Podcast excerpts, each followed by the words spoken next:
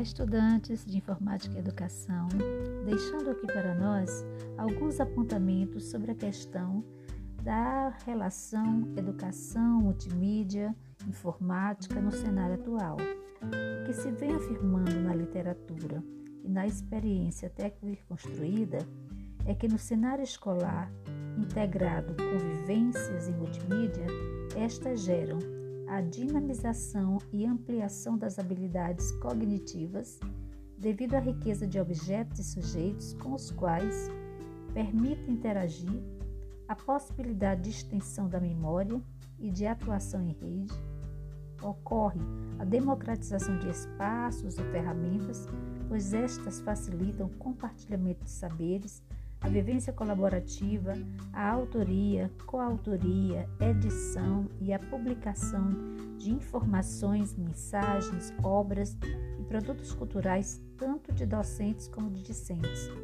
E aí entra o José Moran, afirmando que quando expressa que o vídeo é sensorial, visual, linguagem falada, linguagem musical e escrita, Linguagens que interagem, superpostas, interligadas, somadas, não separadas.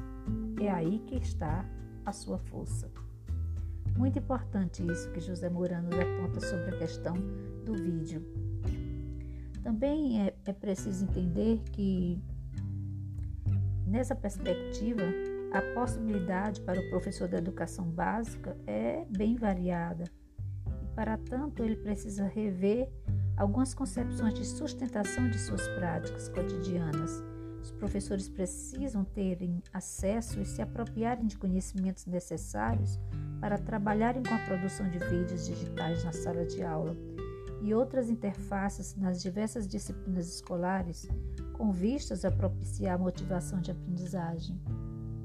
O que se vê então é que, diante dessa questão de, do uso do vídeo, da, das variadas mídias, Professor e aluno conseguem estabelecer uma relação interativa a ponto de que a interação também seja acompanhada de interatividade. Isso é importante. Essas notinhas que estou deixando é porque teremos seminários sobre isso essa semana. Seminários que vão nos mostrar como cada vez mais o cenário da informática, o cenário das tecnologias digitais da informação e essa relação com uma didática mais reflexiva, aberta, interativa, vai facilitando o crescimento do aluno, o potencial do aluno, quando também o professor vem se apropriando desses novos saberes e fazeres. Ok? Um abraço, professora Lúcia Serafim.